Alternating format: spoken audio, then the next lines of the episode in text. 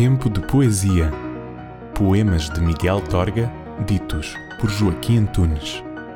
Coimbra, 29 de março de 1949. Segundo poema da primavera. A vida é generosa quando quer.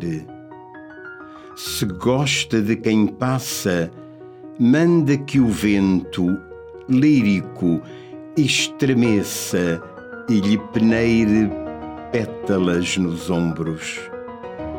Cobre-o do amor que voa e que fecunda, semeando de rosas desfolhadas o coração do homem fraga dura, transforma-se na terra das lavradas, onde cresce ternura.